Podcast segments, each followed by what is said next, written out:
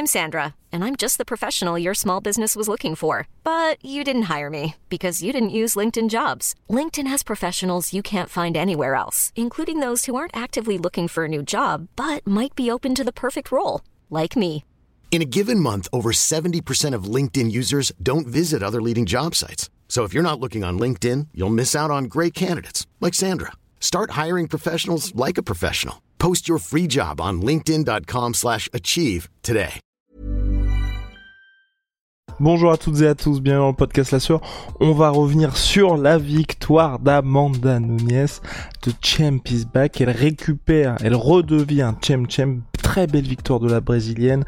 50-45, 50-43, 50-44.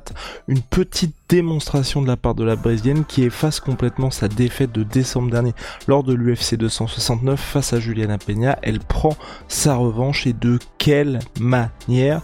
Générique. Swear.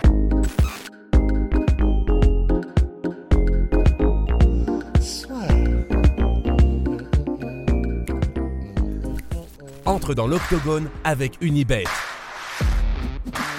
Qui sera le vainqueur du combat? En combien de rounds? Fais tes paris sur l'app numéro 1 et profite de 150 euros offerts sur ton premier pari. Alors voilà, Amanda Nunes face à Juliana Peña, c'était extrêmement attendu cette revanche-là, parce que oui, peut-être que la catégorie est définitivement basculée côté Juliana Peña après une première victoire.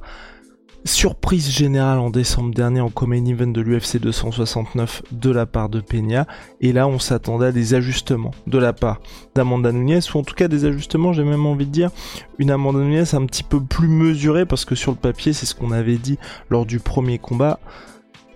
Bah, pour moi, et je pense pour beaucoup d'entre vous, intrinsèquement, c'est elle la meilleure combattante. C'est juste qu'elle était rentrée dans le jeu de Peña qui est extrêmement durable et qu'il avait fait malgré elle hein, entrer dans un brawl, dans une espèce de guerre qui était un petit peu à celle qu'elle est cognée la plus forte et malheureusement pour Amanda Nunes qui n'était pas du tout mesurée par rapport à ça, et ben elle s'était prise les pieds dans le tapis et finalement c'est Juliana Peña qui s'était imposée par soumission. Et donc cette fois, on a une Amanda Nunes bien plus mesurée, qui n'a jamais rushé malgré tous les knockdowns infligés à son adversaire, et ça a payé toutes les fois où elle aurait pu peut-être être un petit peu attrapée par l'engagement, par l'engouement, et bah cette fois-ci, elle a attendu première chose très importante, c'est qu'Amanda Nunes commence le combat en southpaw, donc en gauchère.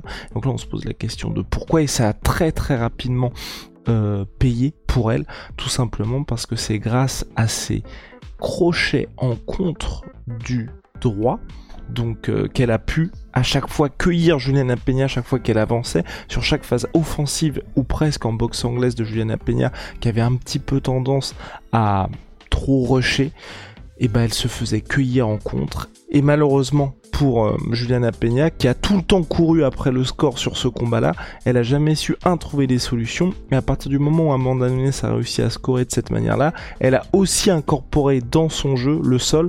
Et c'est ça qui est intéressant, c'est qu'au troisième round au, deuxième round, chaque fois que Amanda Nunes scorait les knockdowns, elle ne suivait jamais au sol, parce que vous savez, euh, Juliana Peña, il y a énormément de danger dans les soumissions troisième round, à partir du troisième round, Amanda Nunes adopte une stratégie un petit peu similaire à ce qui s'était passé pour elle face à Germaine Derandami où elle se dit, et vous voyez sur les deux premiers rounds, ok, elle dominait en pied-point, mais il y avait quand même quelques petites alertes, elle se faisait toucher de temps en temps. Là, elle opte finalement pour une stratégie un petit peu plus sécurisante, à savoir, cette fois-ci maintenant, je vais aller au contact, je vais l'emmener au sol, elle réussit les takedowns, je vais contrôler le combat mettre du ground and pound et pourquoi pas, si ça se présente, tenter en soumission. Bah c'est une stratégie ici à la fin du combat qui s'est avérée payante, mais attention, elle a eu un petit peu chaud quand même Amanda Nunes parce que si ok, elle a réussi à ouvrir Juliana Peña avec des coudes, elle a aussi plusieurs fois sonné avec un gros gros ground and pound son adversaire, mais Juliana Peña qui cherchait l'armbar, donc la clé de bras, il y a eu plusieurs fois où elle a fait flipper tout Dallas parce qu'Amanda Nunes est passée honnêtement hein, à pas grand chose de perdre son combat à plusieurs reprises, mais bon.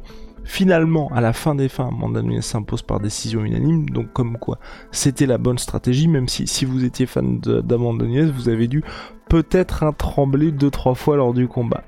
Au global, très bonne performance d'Amanda Nunes, Juliana Peña personnellement, hein, enfin, elle a joué avec ses armes extrêmement durables, une stratégie un peu à la Charles Oliveira en début de combat, à savoir, elle se prend le knockdown, elle a la chance d'avoir tous ses accomplissements au sol et puis surtout une première victoire face à Amanda Nunes par soumission, certes, je vous l'accorde, c'était debout qu'elle avait réussi à précipiter la chute de la championne, mais en tout cas c'est au sol qu'elle avait réussi à la finaliser, donc ce qui lui permettait sur chaque knockdown de se reposer tranquillement sur le dos, ensuite de mieux repartir.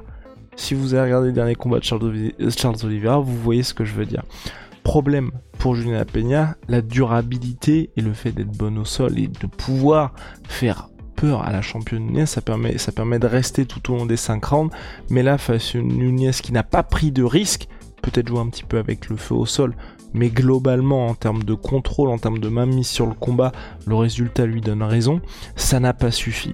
Là je sais pas trop ce qui va se passer maintenant pour Juliana Peña parce que c'est vrai que là, quand on voit qu'on a une Nunez aussi posée, qui prend aussi peu de risques et qui ne se laisse pas emporter par son instinct, on va dire, de tueuse, ou en tout cas, chaque fois qu'elle sonnait Juliana Peña, qu'on sait, qu'on connaît, et je le rappelle, j'insiste beaucoup là-dessus sur la durabilité de Peña, c'est pas quelqu'un qui, euh, quand vous l'avez mise knockdown, quand vous avez réussi un petit peu à la faire chancer, c'est pas pour ça qu'elle est hors du combat.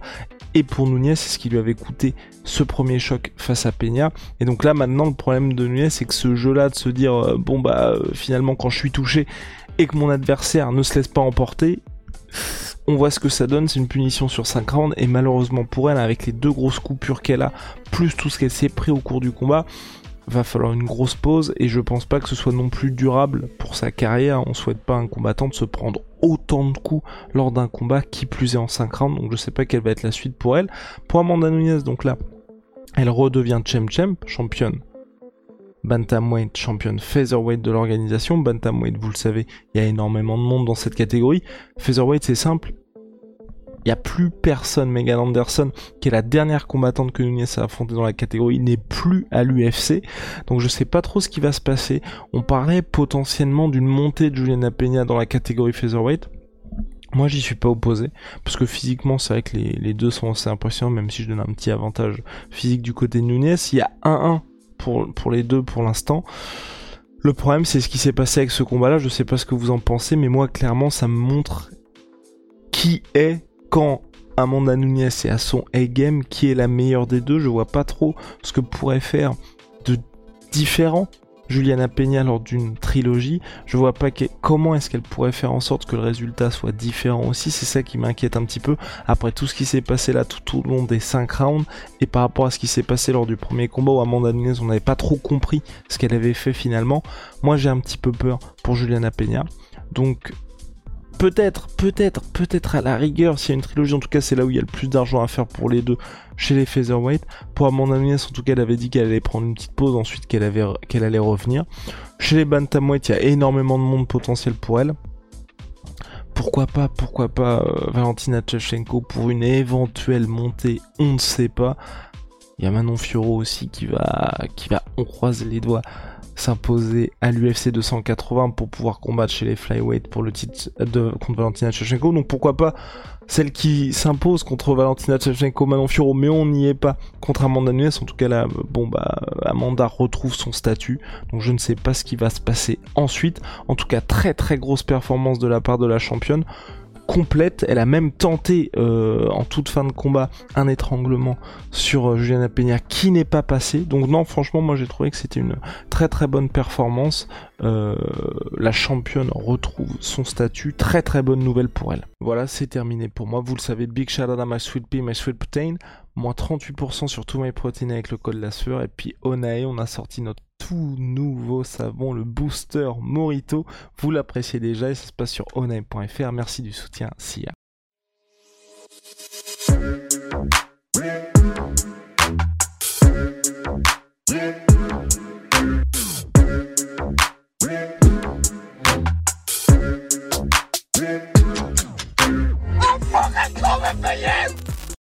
Et voilà, c'est la fin de votre épisode du podcast La Sœur. Si ça vous a plu, n'hésitez pas à nous mettre les 5 étoiles sur Apple Podcast ou sur Spotify. Vous pouvez aussi nous laisser un petit commentaire, ça nous aidera beaucoup.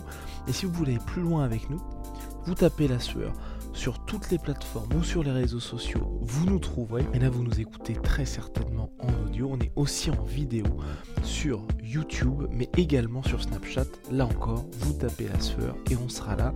Merci de votre fidélité et à très vite pour de nouvelles aventures.